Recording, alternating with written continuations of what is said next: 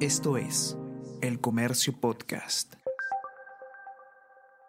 Buenos días, mi nombre es José Manuel Romero, periodista del Comercio, y estas son las noticias más importantes de hoy, jueves 25 de enero.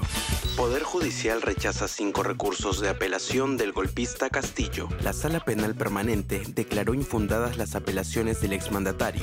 Con ellas pretendía la revisión del plazo de su prisión preventiva y la excepción de improcedencia de acción por rebelión. La justicia también desestimó la tutela de derechos que solicitó el ex jefe de Estado, quien argumenta que hay imprecisiones en la acusación de la Fiscalía sobre su responsabilidad en uno de los crímenes que se le imputan.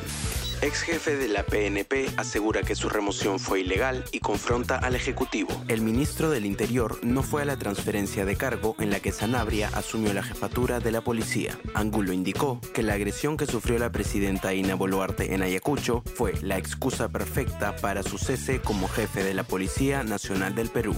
El 51.1% de vecinos pide más lugares para estacionar en la calle. Según encuesta de Lima Cómo Vamos, el 70,1% de ciudadanos del sector A cree que es necesario aumentar las zonas para aparcar en la vía pública. Miraflores, San Borja, Surco y San Isidro tienen 12.000 lugares para estacionamientos públicos. En Lima Metropolitana circulan alrededor de 1,8 millones de automóviles.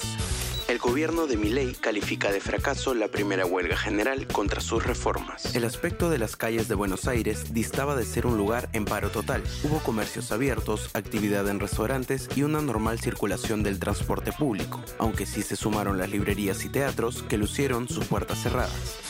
Gareca firmará como técnico de Chile y jugará ante el Avicolor en junio. La selección sureña anunció la llegada de un tigre, en referencia al técnico argentino. Su primer partido oficial será ante Perú en la Copa América.